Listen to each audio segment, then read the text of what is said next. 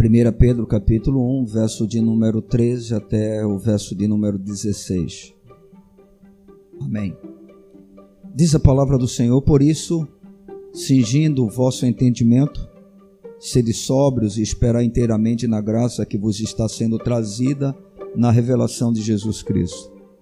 Como filhos da obediência, não vos amoldeis as paixões que tinhas anteriormente na vossa ignorância. Pelo contrário, segundo é santo aquele que vos chamou, tornai-vos santos também vós mesmos em todo o vosso procedimento. Porque escrito está: sede santos, porque eu sou santo. Por mais que a gente, na nossa experiência de vida, mostre o contrário, o fato é que provavelmente, dificilmente, um crente na sua sã consciência, ele vai rejeitar declaradamente a doutrina da santificação.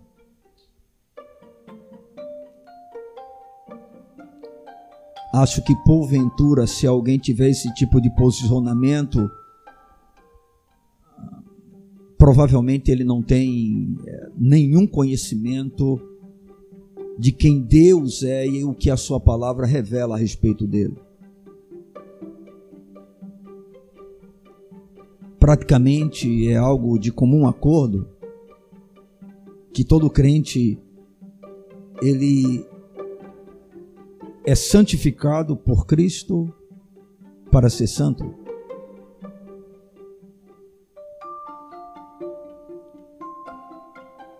Não é à toa que nós somos chamados de santos.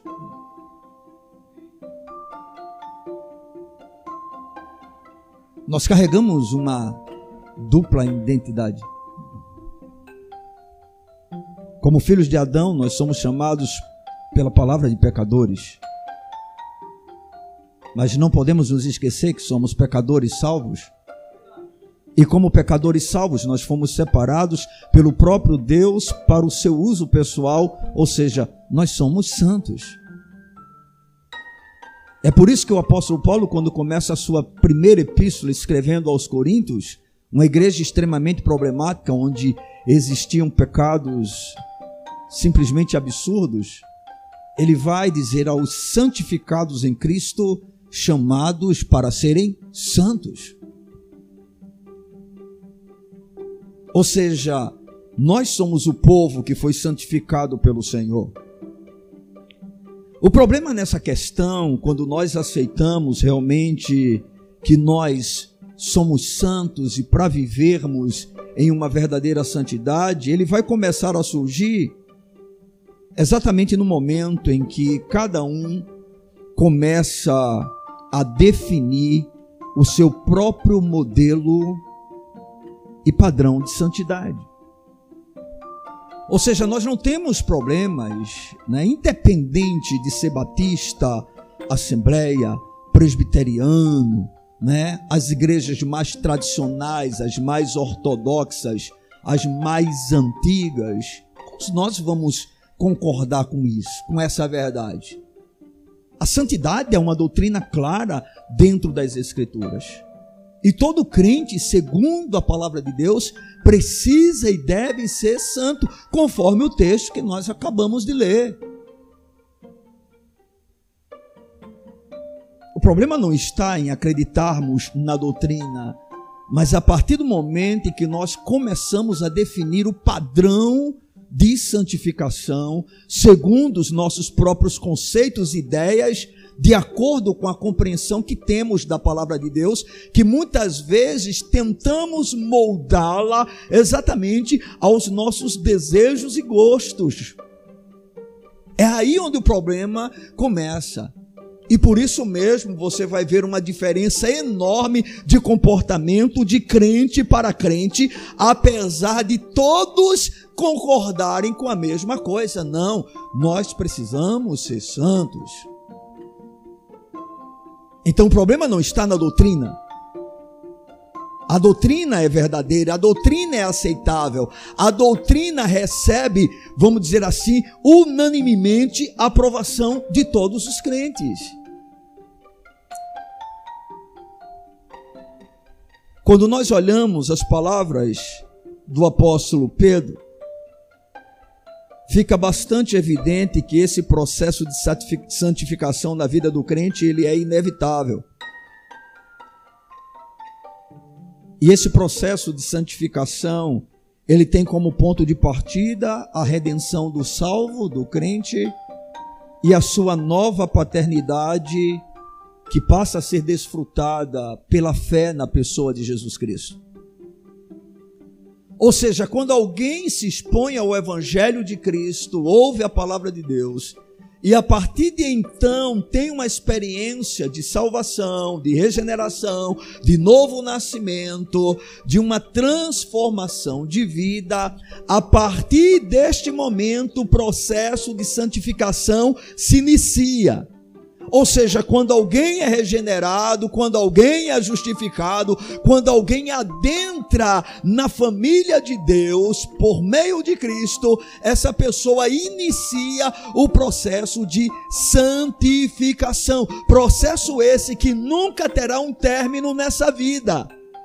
Porque ela só findará quando o nosso corpo não mais estiver sob os efeitos da ação do pecado. Enquanto ele se encontrar nesse estado, nós estamos nesse processo que deve ser progressivo. Ou seja, eu hoje devo ser mais santo do que era ontem e amanhã eu preciso ser mais santo do que hoje. Por quê? Porque o Deus a quem eu sirvo, ele é santo. Apesar de ser um filho adotado, eu não sou um filho legítimo no sentido de ter a mesma essência do Deus Todo-Poderoso, mas eu tenho a sua vida em mim e o seu DNA está na minha vida. Eu tenho uma nova identidade. Eu sou um filho de Deus por adoção. Eu fui regenerado. E aí Pedro vai e faz a afirmação que nós lemos Versículo 15: Pelo contrário, segundo é santo aquele que vos chamou, tornai-vos santos também vós mesmos em todo o vosso procedimento. E é sobre essa questão que eu gostaria de tratar, ou pelo menos começar a tratá-la nessa noite. Eu queria abordar com os irmãos aqui presentes sobre a questão da santificação, algo que nós concordamos todos, porque é totalmente bíblico, mas eu queria me concentrar, concentrar a minha atenção, juntamente com vocês, nessa afirmação que foi feita por Pedro, quando ele disse: Olha, tornai-vos santo também vós mesmos em todo o vosso procedimento. Eu vou repetir em todo o vosso procedimento. O que isso implica? Cada área da vida do crente deve ser o que? Santa. Vou repetir. Deus não quer simplesmente santificar em nós algumas coisas. Não existe regeneração parcial. Eu fui regenerado pela metade. Eu nasci de novo pela metade. Quando nós somos nascidos de novo, recebemos dentro de nós uma obra do Espírito. E aí, com essa obra, vem um novo coração, uma nova natureza. Para quê? Para que a gente possa ser, ser semelhante ao Pai que nos regenerou. Esse é o objetivo da obra da graça na nossa vida. Não existe uma outra razão. Inclusive, toda a teologia existente deve ter como finalidade essa meta: a santificação. Que, segundo disse o apóstolo Pedro, sem a qual ninguém verá a Deus. Aliás, perdão, escrito aos Hebreus. Vamos ver o que é que a palavra do Senhor nos diz sobre esse tema. E eu queria, nessa noite, só dar uma introdução, porque nós vamos é, tratar hoje da fonte, tá certo? Das nossas demais ações.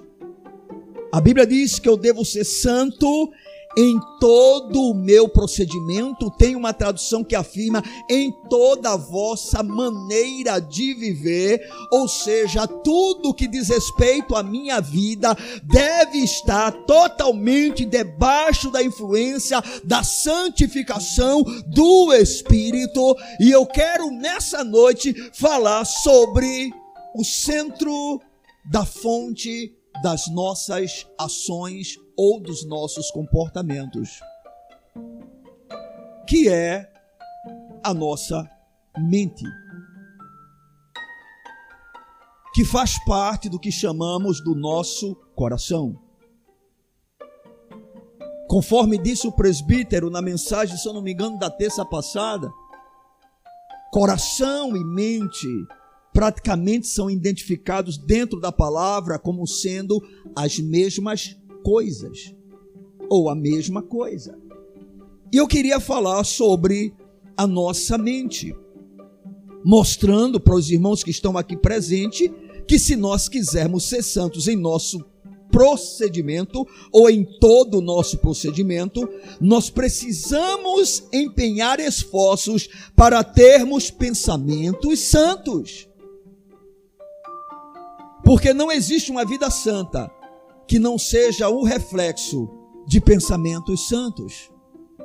Eu vou repetir: não existe uma vida santa que não seja reflexo de pensamentos santos. E nós vamos abordar, claro, tudo dentro das Escrituras Sagradas tendo em vista que o que está em jogo aqui não é o nosso padrão, não é o nosso modelo, não é aquilo que nós achamos, aquilo que nós gostamos, aquilo que nós queremos, não, é o que a palavra de Deus diz, porque o Deus que é santo, ele dita o padrão e o modelo de santidade. Quem dita o padrão e o modelo de santidade é o Deus que é santo. Amém? Só Ele pode fazer isso. E a gente tem vivido um tempo bem difícil, onde inclusive falar dessa questão gera muita polêmica. Afinal de contas, a rejeição sobre esse assunto é enorme. E como eu já disse, nós até aceitamos algumas coisas, mas dependendo de onde esse processo tocar na nossa vida, a gente se arma, a gente esperneia, a gente rejeita, e é mais fácil para alguns mudar de congregação do que mudar de postura, mudar de posição, ou seja, se santificar. Então, esse é um assunto extremamente importante para a nossa vida. Porque, amados irmãos, a santificação é a expressão exterior da minha obediência interior.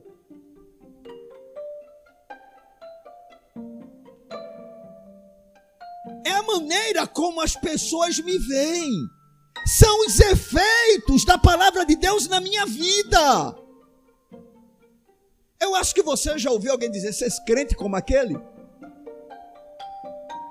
Ou seja, o exterior vai revelar quem eu sou. E tudo começa na minha mente. Vejamos que, o que, é que as Escrituras falam sobre o pensamento ou sobre a mente. Em Provérbios capítulo 23, versículo de número 7, Salomão ele vai dizer algo que seria interessante a gente citar. Provérbios, capítulo de número 23, versículo de número 7.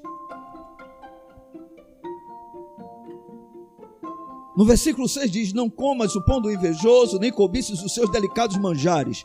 Mas para a gente o que vai interessar é o que ele diz agora. Porque como imagina em sua alma, assim ele. Como imagina na sua alma, assim ele. O que isso significa? Significa que nós somos o que nós pensamos.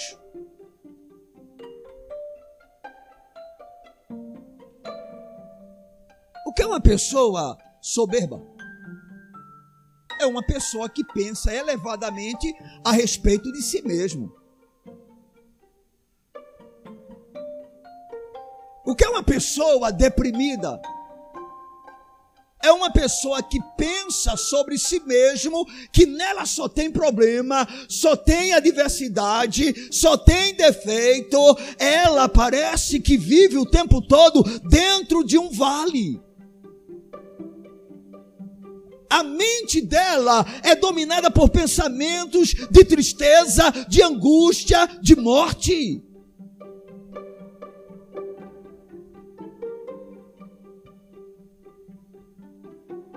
Salomão afirma: como imagina em sua alma, assim ele é. Nós somos o que nós pensamos. E é por isso, queridos, que o novo nascimento, a experiência que todo crente possui, e aqueles que não são precisam dela, essa experiência sempre começa com o que a palavra de Deus diz: arrependimento e fé. Não é assim que a mensagem do Evangelho é proclamada em todo o Novo Testamento. Isso desde João Batista, passando por Jesus, depois sendo também trabalhada pelos apóstolos. A mensagem sempre foi arrependimento. Por quê? Porque essa palavra no original, ela significa uma mudança de mente, uma meia volta, um abandono dos pensamentos passados. Ou seja, o que é a experiência do novo nascimento? É aquele ato em que o Espírito Santo trata conosco, quebra a dureza do nosso coração e a gente cai de joelhos dizendo: Eu sou um pecador e, como tal, eu preciso de transformação, e pela obra do Espírito, a nossa mente é mudada. Os nossos pensamentos em relação a Deus passam a ser diferentes. E os nossos pensamentos em relação ao pecado passam da mesma maneira a ser diferentes. Ou seja, quando há um arrependimento, quando há realmente uma conversão, então toda a minha vida velha eu passo a olhar justamente com nojo e dizendo: Eu não quero mais isso para mim. Porque a minha mente mudou aquilo que me dava prazer e que eu me deleitava na minha carne, e agora, por ser cristão, por ter a minha vida em Cristo, aquilo eu passo a repudiar, o que eu fazia com naturalidade começa a me incomodar. Observe como, com uma naturalidade muito grande, quando alguém realmente nasce de novo, é quase que instantâneo algumas coisas ele abandona o palavrão.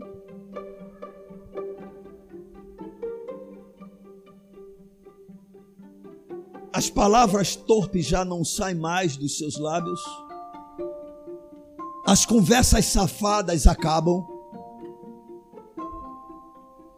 As mentiras gradativamente passam a reduzir até chegar a um ponto que você ame tanto a verdade e você passa a estar disposto até a sofrer por causa da verdade, ainda que ela lhe traga dano. Por quê? Porque você agora se arrependeu da sua vida velha, ou seja, você nasceu de novo e a tua mente já não é mais a mesma. Quando nós nascemos de novo, o nosso pensamento não é mais como o do mundo. O nosso pensamento se torna diferente. Por quê? Porque temos uma nova vida. Porque é um espírito novo dentro de nós. Porque recebemos um novo coração. Uma nova natureza. E a nossa mente é transformada. Porque nós somos o que pensamos. É por isso que o homem natural ele não consegue compreender as coisas espirituais. Por mais que você fale para ele a verdade, não adianta. Não adianta você chegar para um homem adúltero sem que ele conheça Cristo e mostrar as razões pelas quais ele deve abandonar o adultério e ficar com a sua única esposa. Ele pode até entender, ele vai dizer a verdade, mas a sua mente sabe que aquilo que ele está ouvindo não é condizente com a sua realidade de vida. Por quê? Porque o seu prazer está no adultério.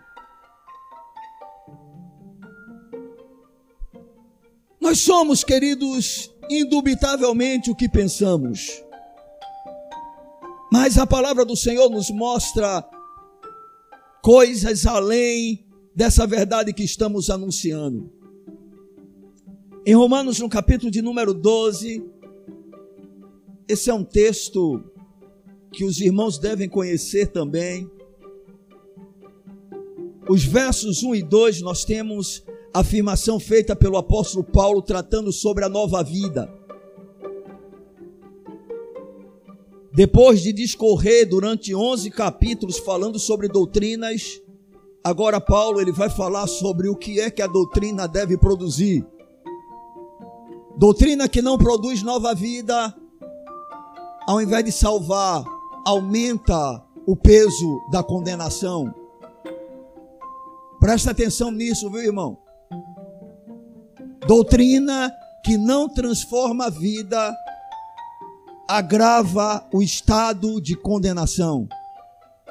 Para alguns aqui, eu sou muito sincero, era bem melhor que estivessem outras congregações onde a verdade não é apresentada da forma como nós temos apresentado nesse púlpito porque as verdades produzidas deste púlpito aumentam sobre nós a responsabilidade de vivermos em um nível diferente do que nós temos vivido, porque nós não somos mais cegos. A palavra de Deus expõe as nossas trevas e nós simplesmente insistimos em permanecermos nela.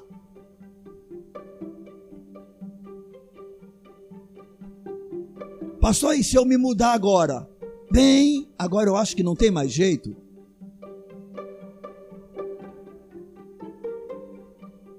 Agora não adianta.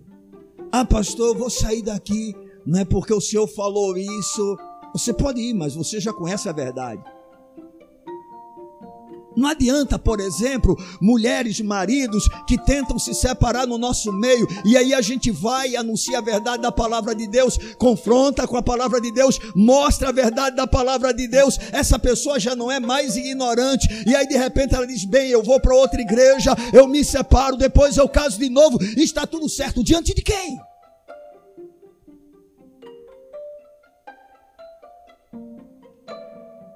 Diante dos homens? Diante da igreja institucionalizada, bem, nós não compareceremos diante da igreja, nós compareceremos diante de Deus. Não temos desculpas.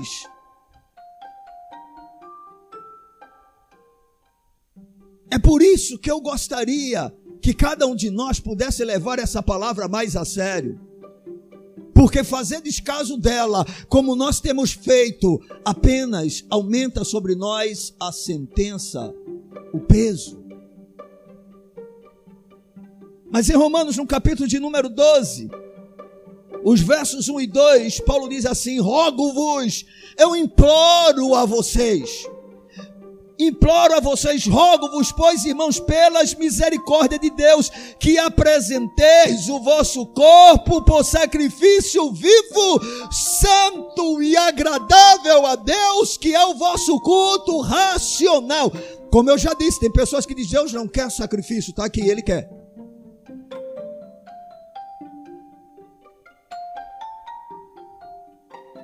E o sacrifício é nada mais nada menos do que a sua vida. Jesus foi o sacrifício perfeito. E agora nós somos o sacrifício oferecido a Ele.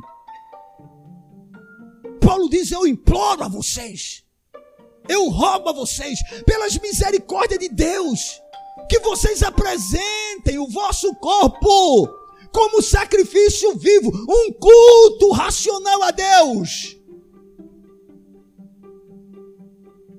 Que seja santo e agradável. E aí no versículo de número 2, o que é que ele diz? E não vos conformeis com este século, mas transformai-vos como? pela renovação da vossa mente, para que experimenteis qual seja boa, agradável e perfeita vontade de Deus. O que isso quer dizer? Uma vida santa requer pensamentos novos. Aleluia!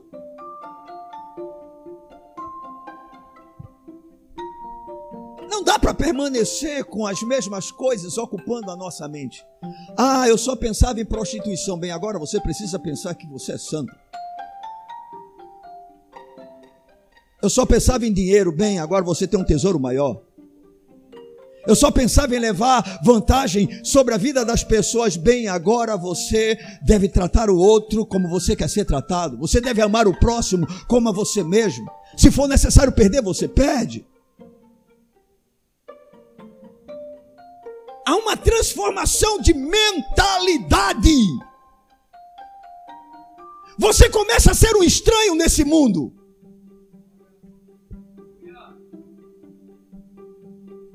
Pessoas vão passar a olhar para você de maneira diferente. Por quê?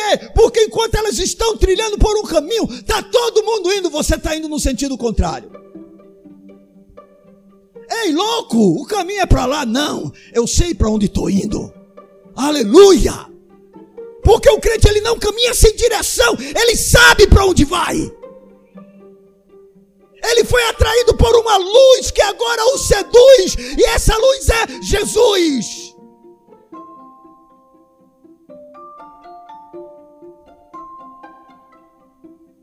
Amado, se nós pudermos, e não é difícil a gente perceber isso, todo pecado que cometemos, ele começa aqui.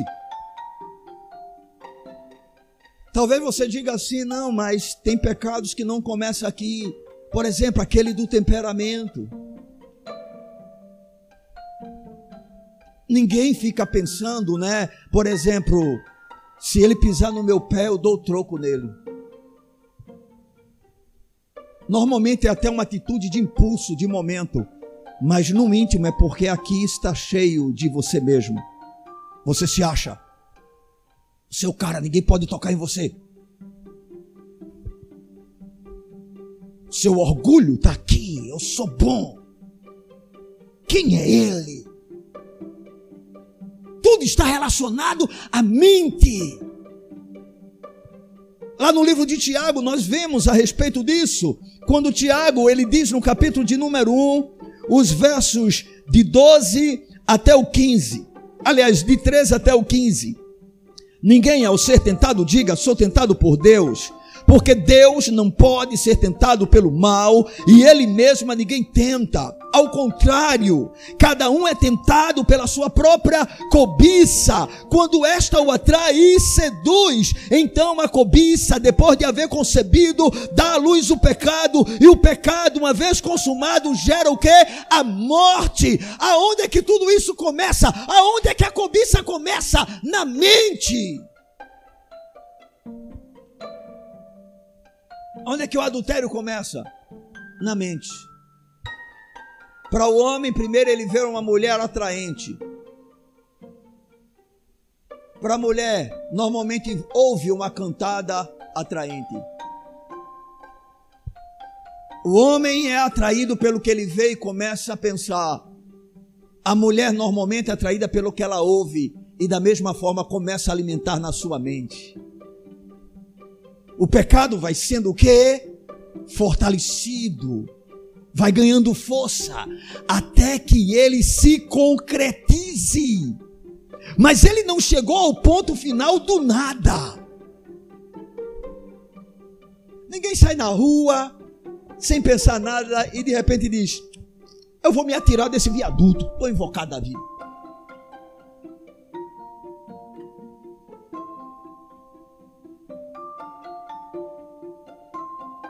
Você já saiu de casa projetando.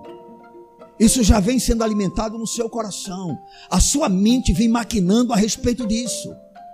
Até que ou há um arrependimento, uma mudança, ou você vai concretizar aquilo que está proposto na sua mente ou no seu coração.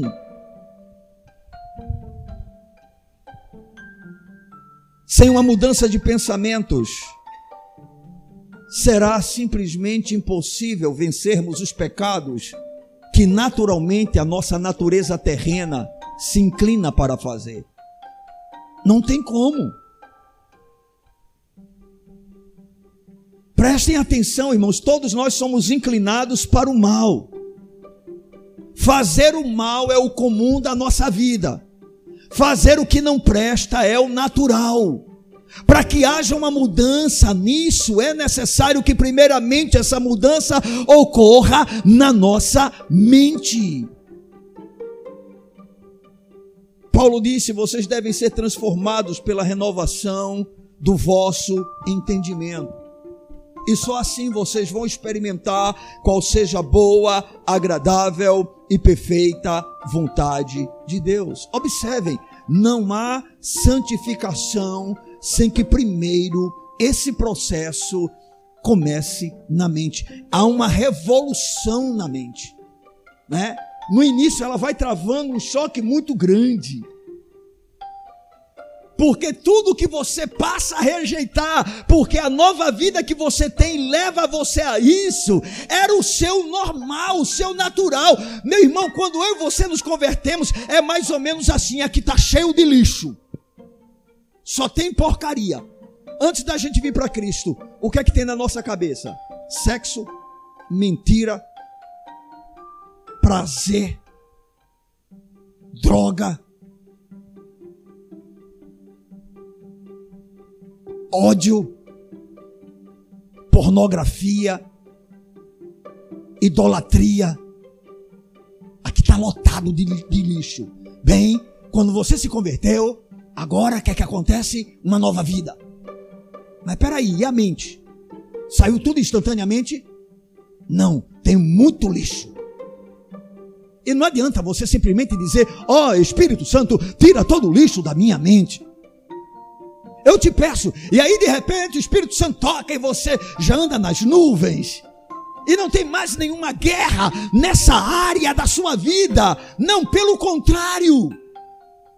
Para que essa sujeira entre, é necessário que a casa seja preenchida por uma outra coisa. Ou seja, à medida em que o novo de Deus vai entrando, o lixo vai saindo. Aleluia! E não adianta esconder debaixo do tapete, não, tem que sair. Porque se esconder debaixo do tapete, ele vai aparecer. Tem que sair. Ou seja, um novo pensamento precisa lhe dominar. Senhor, eu sei que isso não mais te agrada, isso entristece o teu coração, isso te magoa, isso não é o melhor que o Senhor tem para minha vida, por mais aparentemente bom que seja, se o Senhor diz não, tu sabes o que é melhor para mim. Ou seja, você começa a perceber que agora você não tem mais que caminhar em absolutamente nada como o mundo dita, mas como Deus manda em Sua palavra. Não há santificação sem uma mudança de mentalidade. Não existe. Todo o processo de santificação começa através da mente. Mas, amados, a mesma palavra de Deus sobre essa questão chamada mente nos mostra no livro de Colossenses, no capítulo de número 3, o verso de número 2, uma outra verdade interessante sobre este assunto. Paulo diz o seguinte: pensai nas coisas lá do alto, não nas que são aqui da terra. Pensai nas coisas que são lá do alto e não nas coisas que são aqui da terra. E Paulo vai dizer: porque vocês morreram e a vida de vocês está escondida em Cristo. Observem, há uma ordem. Sou eu que tenho que pensar. Lembre-se, a minha vida adâmica me leva naturalmente a pensar no que não presta, mas a minha vida espiritual não significa que eu vou começar a pensar automaticamente, não. Eu passo a ter uma nova consciência. Eu passo a ter um novo pensamento, mas sou eu que tenho que pensar. Estão entendendo? Hã? Agora passou uma mulher e ela tentou me seduzir. A vida velha diz: Epa, é agora. Eu digo: Não, eu tenho uma nova vida. O meu corpo é templo do Espírito Santo. Eu não vou me unir a uma meretriz. Eu não vou me unir a uma prostituta. Eu não vou pecar contra o meu Senhor adulterando contra ele. Eu tenho uma nova mente. E a vida velha, conforme nós já dizemos, ela foi vencida lá na cruz. Na cruz, a vida velha foi crucificada. Há uma nova lei operando na nossa vida, que é a lei do Espírito de vida em Cristo Jesus, que nos libertou da lei do pecado e da morte. Irmãos, todo crente permanece habitando em um corpo pecador, mas tem uma lei maior operando nele. E ele precisa pensar lá no alto. Aleluia. É por isso que nós o tempo todo combatemos alguns procedimentos. Como você pode ter uma mente mudada? Se você continua se expondo às mesmas coisas e enchendo esta mente do lixo deste mundo? O que é que faz um crente diante de determinados programas de televisão para ver pegadinha? Irmão, pegadinha nada mais é do que uma mentira que leva a gente a zombar da desgraça dos outros se for verdade o que estiver acontecendo. E se não for verdade, é mais mentiroso ainda. O que é que me faz agora rir? Não é? Com uma piada safada. Que é o que a gente vê. Aí eu me exponho à sensualidade, à mentira, à rebeldia, à sodomia, a tudo que não presta. E estou achando que vou ficar como? Viver uma vida santa? Não vou. E aí o padrão do mundo me influencia. Observe as vestes das mulheres cristãs. A maioria não são assim é, tido como modelo o padrão de mulheres santas. Qual é o modelo? É o modelo das atrizes.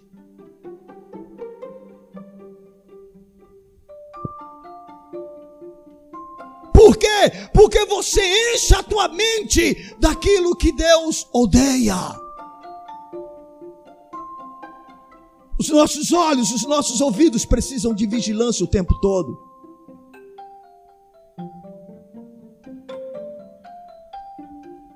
Ao invés de estar se expondo aquilo que não presta, você deve estar se expondo sempre a coisas que são edificantes para a sua vida. E aqui vem o apóstolo Paulo diz: pense nas coisas que são lá do alto. E o que é lá do alto, irmão? Tudo que vem de Deus. E o que é que vem de Deus? Tudo que está em sua palavra. Inclusive é através dela que eu terei o prumo para julgar o que vem de fora.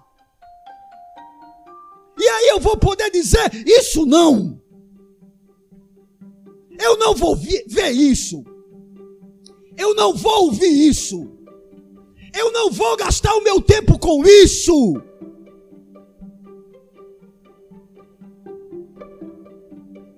Você não tem como viver uma vida de santidade se, primeiramente, a sua mente não estiver ocupada com as coisas lá de cima. Irmão, uma pessoa, uma mulher, um homem que ora, ele vai ser naturalmente transformado à medida em que essa palavra vai entrando no seu coração. Gradativamente os seus valores serão totalmente contrários ao do mundo.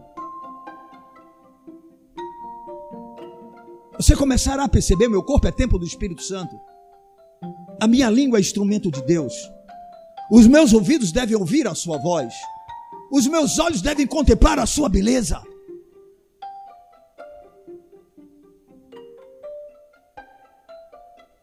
Em Filipenses, no capítulo 4, versículo de número 8, nós vimos isso na semana passada. Wagner se concentrou bastante a respeito desse tema. Capítulo 4, verso 8, finalmente, irmãos, tudo que é verdadeiro, tudo que é respeitável, tudo que é justo, tudo que é puro, tudo que é amável, tudo que é de boa fama, se alguma virtude há e se algum louvor existe, seja isso que ocupe o vosso pensamento. O que é que tem que ocupar o nosso pensamento? Tudo aquilo que vem de Deus.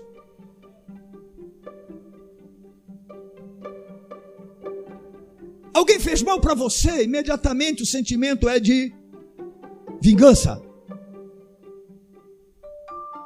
Aí você se ocupa com as coisas do Senhor e diz: Bem, mas o meu Jesus não tratou assim.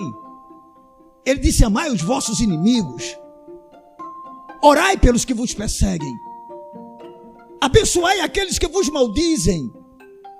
Não pague o mal com mal, mas o mal com bem. Ame ao seu próximo como a você mesmo. Se alguém te bater numa face, oferece a ele outra. Se alguém te obrigar a caminhar uma milha, caminha com ele duas. Ou seja, a sua mente, ela está cheia da palavra de Deus. Imediatamente aquele sentimento que é natural, porque ninguém me engane aqui não. Nenhum de nós quer ficar por baixo. Se alguém nos faz um mal, amém, irmão. Se a gente pudesse, a gente dava o troco na mesma hora. A vingança nada mais é do que uma ação de algo que você não pôde e não conseguiu fazer naquele momento, mas o seu desejo é naquele momento, e é por isso que muitos o fazem na hora.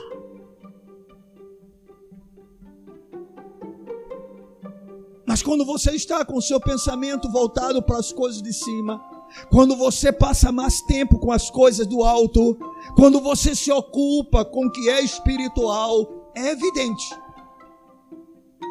É evidente que os pensamentos da vida velha, que são normais, eles são totalmente aprisionados à obediência de Cristo. Irmãos, o crente, ele tem a sua mente ele pode ter a sua mente dominada por Cristo. Bendito seja o nome do Senhor. Nós não temos, queridos, como ter todo o nosso procedimento sendo santo, se a nossa mente não for santa. Não existe outro caminho para a santidade, não há. Olhe, não se engane, santidade não é simplesmente mudar de roupa porque a igreja manda. Santidade não é simplesmente deixar o cabelo crescer, porque isso é o padrão de santidade da igreja. Não é deixar os cabelos da perna ficar cada um maior do que o outro. E não é isso que é santidade.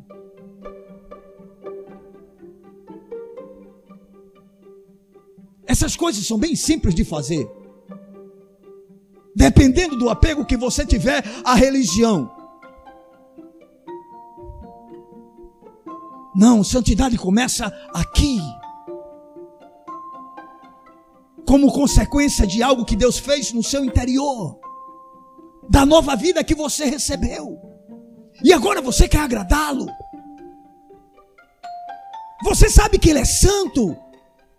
Você sabe que carrega o nome dEle. Você sabe que aonde você chega, você o representa. As pessoas começam a olhar para você. E aí, quanto mais a sua mente estiver ligada no alto, mais os pensamentos da terra serão totalmente sufocados. E a tua vida refletirá a verdadeira santidade.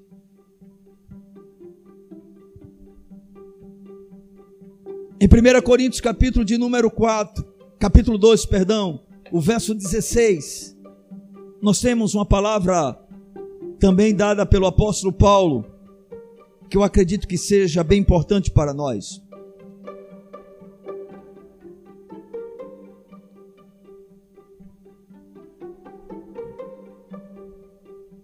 1 Coríntios capítulo 2, versículo de número 16.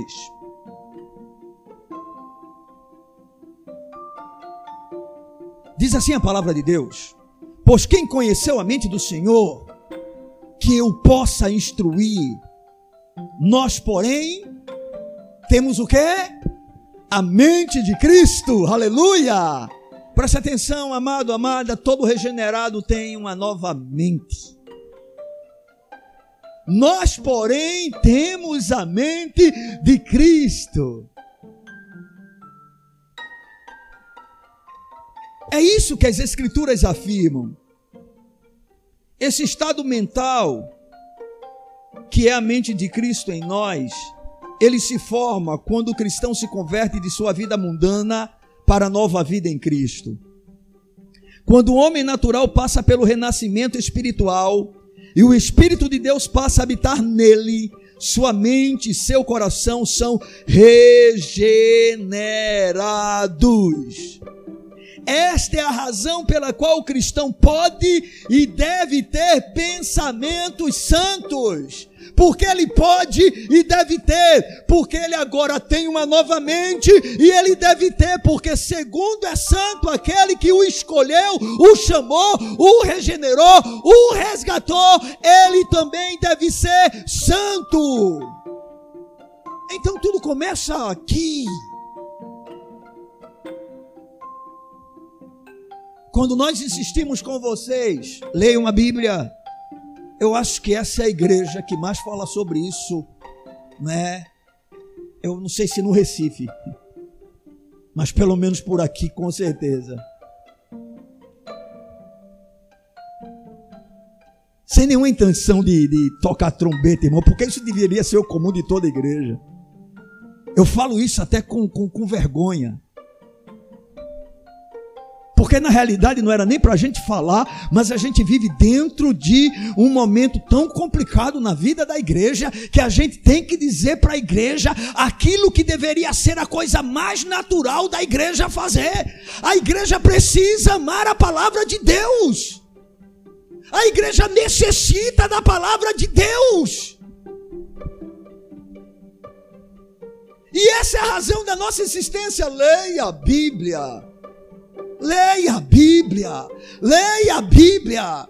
Você quer ser um marido melhor? Leia a Bíblia. Você quer ser uma, ser uma esposa santa? Leia a Bíblia. Você quer ser um pai segundo a palavra de Deus? Leia a Bíblia. Você quer ser um filho? Leia a Bíblia. Você quer administrar as suas finanças? Leia a Bíblia.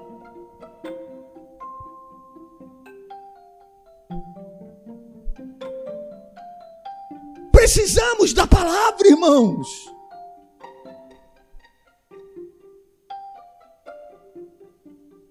Porque é ela que nos alimenta ou alimenta a nossa nova mente. Preste atenção, assim como uma criança ela precisa ser nutrida, a nossa nova vida não é diferente. Pedro escrevendo a sua epístola, disse: "Desejai ardentemente o genuíno leite espiritual, para que por ele vá descrescendo. Precisamos desejar ardentemente. Ardentemente. Ardentemente. É algo profundo. É como a criança que está faminta. Ah, pastor, mas eu não tenho esse desejo. Vem, eu também não tenho em muitos momentos, mas eu não quero nem saber. Quando eu não tenho é porque eu estou doente, aí é que eu preciso. Já diz uma pessoa, um homem de Deus, isso é uma coisa interessante. Você não tem vontade de orar, aí é que você ora, porque aí é que você precisa mais de oração. Da mesma forma é com as escrituras sagradas. Meu amado, faça um pacto com Deus. Nunca deixe de passar um único dia sem que você leia a sua palavra, nem que seja um único capítulo. E aí, naqueles momentos que você tiver com mais fome, tiver bem melhor, aí você lê 5, 6, 7, 8, 9, 10. Aí você se manda na palavra de Deus, mas diariamente você vai a ela e diz: Deus, abre o meu entendimento, ilumina os olhos do meu coração. Eu resisto e rejeito a tudo aquilo que não provém de ti, mas é necessário que essa palavra entre entre.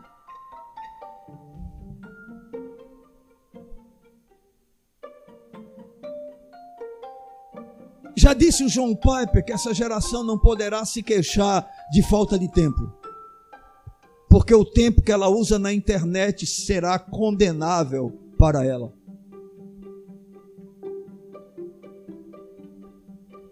Hoje o que tem de crente direto em internet não é brincadeira. E na televisão também não se fala.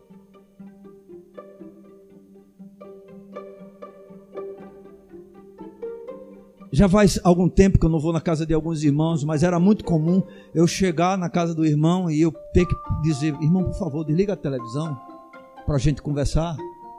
Porque mesmo conversando, o ídolo tinha que estar lá ligado, fazendo barulho no meu juízo. Aí eu não aguentava. Dá para desligar, pelo menos, para a gente. Me desculpe.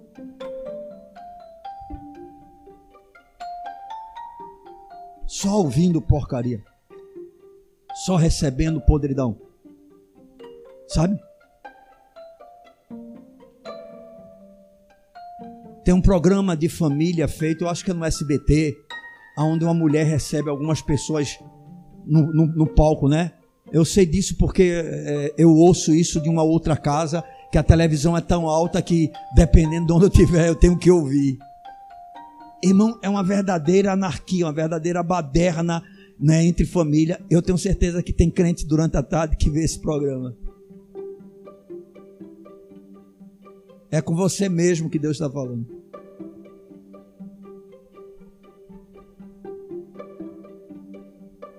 Coisa de quem não tem nada realmente para fazer, sabe? Amados, não há uma outra forma da gente viver um padrão de santidade que agrade a Deus, conforme a Sua palavra nos revela. Precisa ser começado na mente. Enquanto não tivermos uma mente rendida ao senhorio de Cristo, disposta a obedecê-lo, nós não poderemos experimentar transformações profundas na nossa maneira de viver, nos nossos procedimentos. E como eu disse, será mais fácil talvez para alguns mudar exteriormente dependendo da congregação que faz parte, porque se há uma imposição religiosa, as pessoas fazem para demonstrar para a liderança a sua submissão ou a sua espiritualidade, mas no cristianismo autêntico se começa daqui de dentro para fora. E aí, quando alguém entende isso, se inicia um processo de real santificação. Que tempo difícil, irmãos. Que situação complicada. Eu estava lendo, lendo não, ouvi um comentário em uma reportagem, isso já deve ter causado muita polêmica, sabe? Mas aí, diante dessa palavra, o Senhor me mostrou essa questão, que depois será um tópico que eu vou abordar exclusivamente para falar sobre esse assunto. Isso deve estar tá aí já sendo defendida pelas feminazes, né, pelas pelos esquerdistas ou por esse pessoal do politicamente correto, mas parece que numa formação de, de um militar do bombeiro, alguma coisa assim, ia receber o diploma, o coronel proibiu duas formandas de participarem do cerimonial, porque a saia delas estava aqui, acima do joelho. O coronel disse: não participa.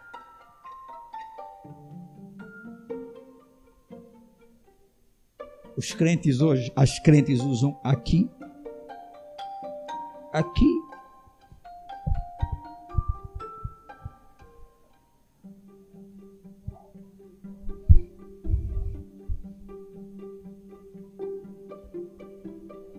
O incrédulo. Regra.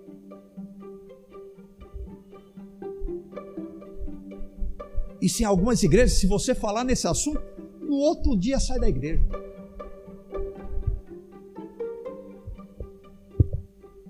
De onde é que vem?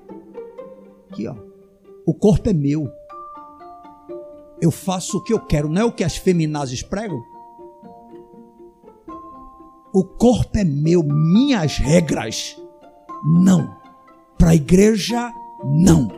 Para a igreja, as regras são estas. O corpo não é seu. Se você entregou a vida para Jesus, o seu corpo é templo e morada do Espírito Santo.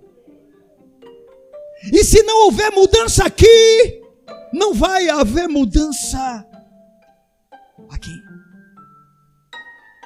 Porque aí é onde a igreja, vamos dizer, exige que a roupa seja abaixo da canela.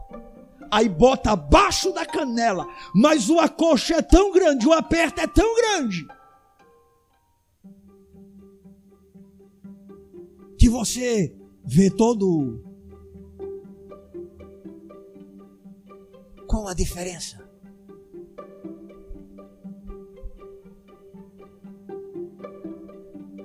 Não houve mudança, não houve arrependimento, não houve transformação. Estão entendendo? Amados, nós precisamos ter a nossa mente renovada.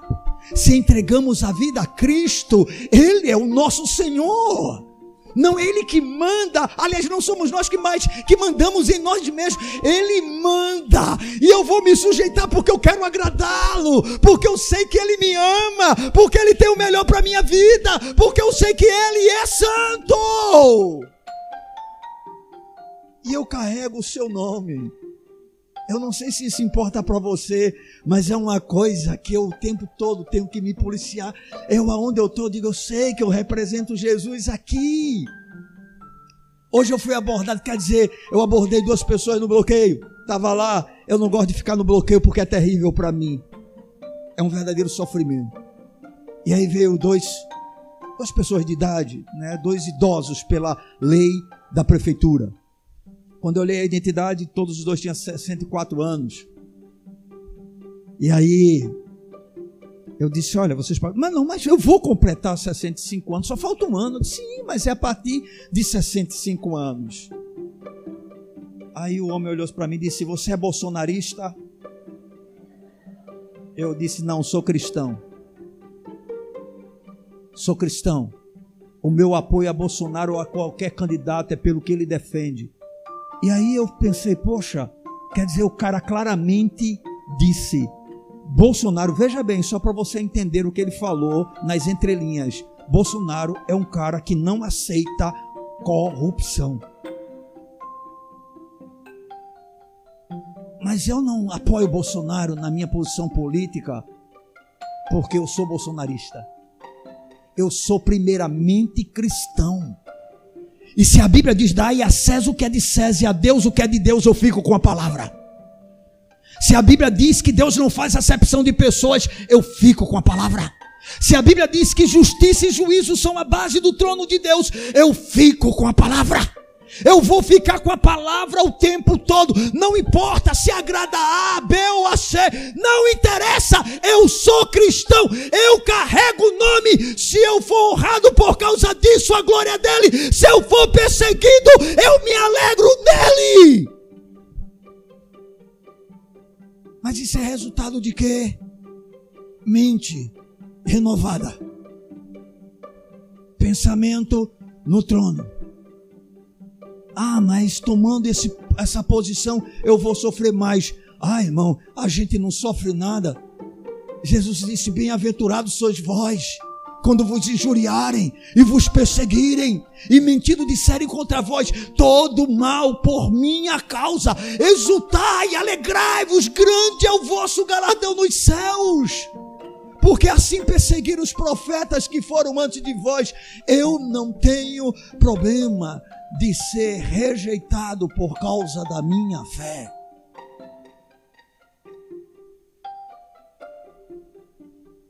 Não tenho problema, nem que seja dentro da minha casa. Não tenho problema se for no meu trabalho. Eu não negocio o que eu acredito. Sabe por quê? Porque eu sei que esse livro é a palavra de Deus. Eu sei que essa palavra é verdadeira, ela é digna de inteira aceitação. Precisamos, irmãos, de uma renovação na nossa mente se desejamos ser santos em todo o nosso procedimento. Por favor, compreenda. Essa foi uma ordem dada pelo apóstolo Pedro, como consequência do milagre da salvação.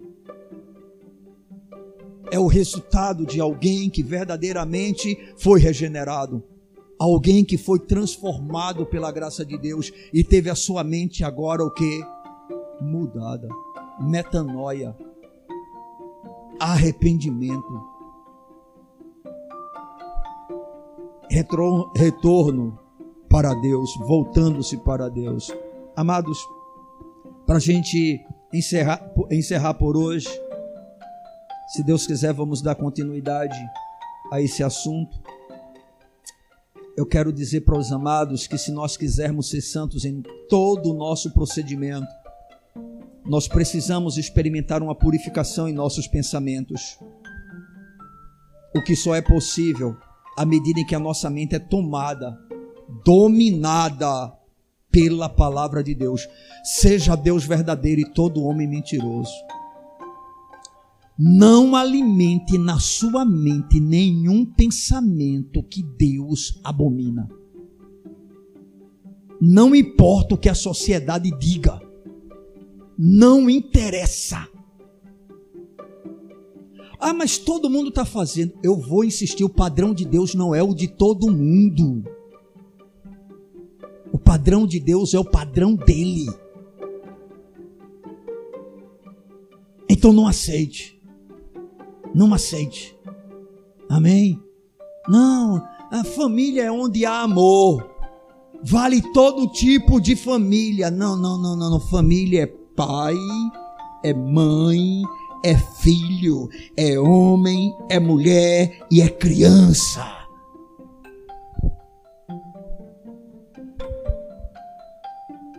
Não tem acordo. Não tem negociata. Aqui já está cheio. No padrão de santidade de Deus, não é a cultura ou os valores deste mundo que estabelece o que é santidade, e sim a sua gloriosa palavra. No padrão de santidade de Deus, não é a cultura, porque tem gente que diz, não, mas isso é cultural. Calma. Tem algumas coisas da cultura que tudo bem, a gente leva numa boa. Hã? Mas não vem com essa história, não. Porque daqui a uns dias andar nu vai ser normal. E aí? Hã?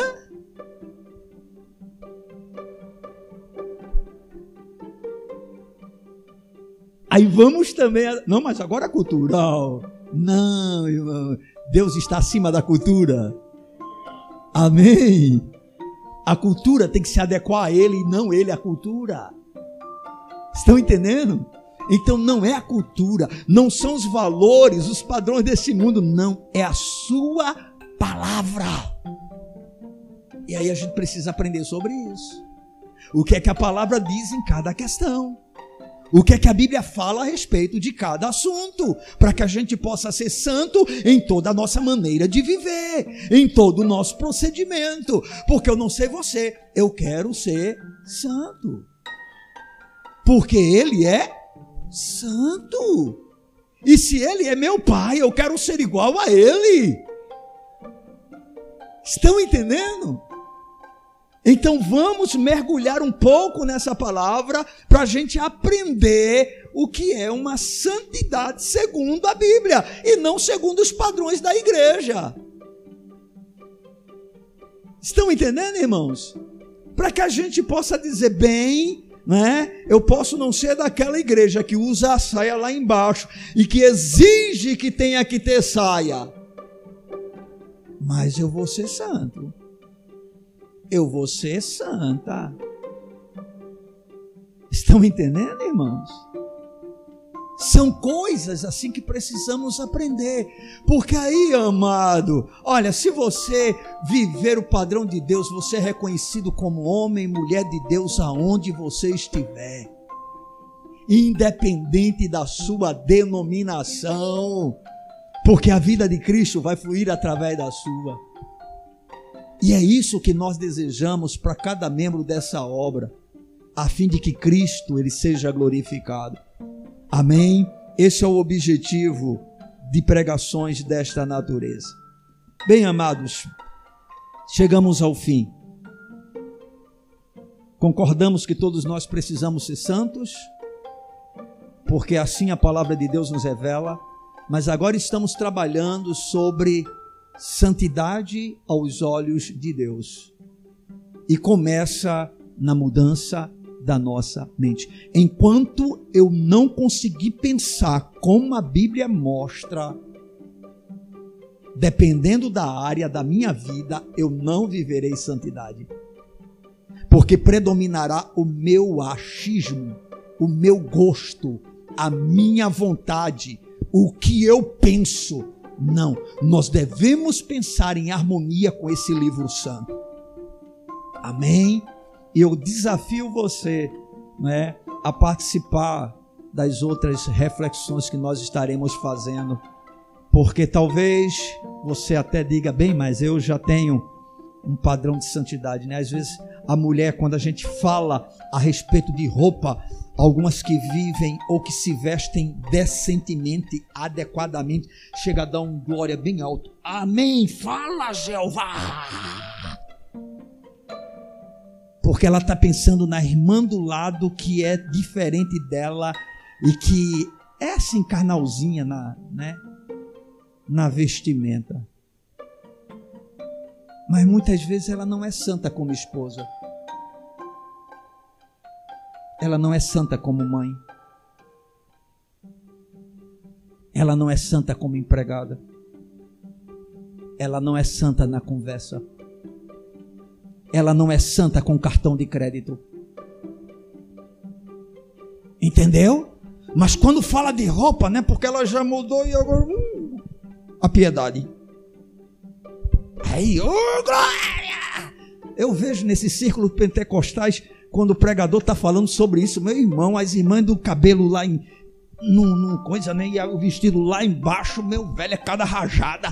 Fala, Jeová! Mas quando começa a entrar em determinados assuntos,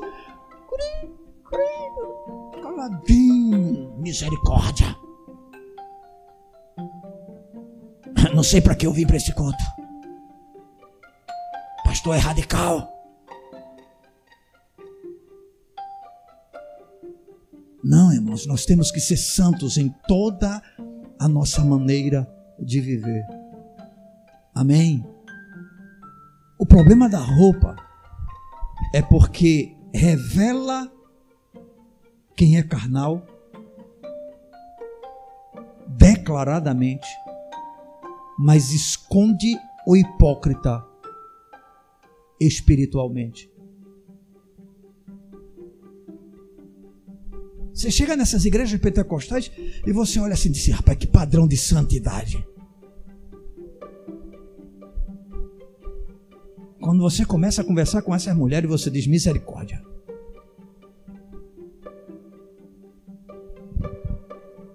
E não é isso que Deus quer para nós. Deus quer que a gente seja santo em todo o nosso procedimento. Então o objetivo aqui não é de maneira alguma moldar roupagem, mas falar de verdadeira e autêntica santidade. Amém. Segundo a palavra de Deus. Vamos ficar de pé.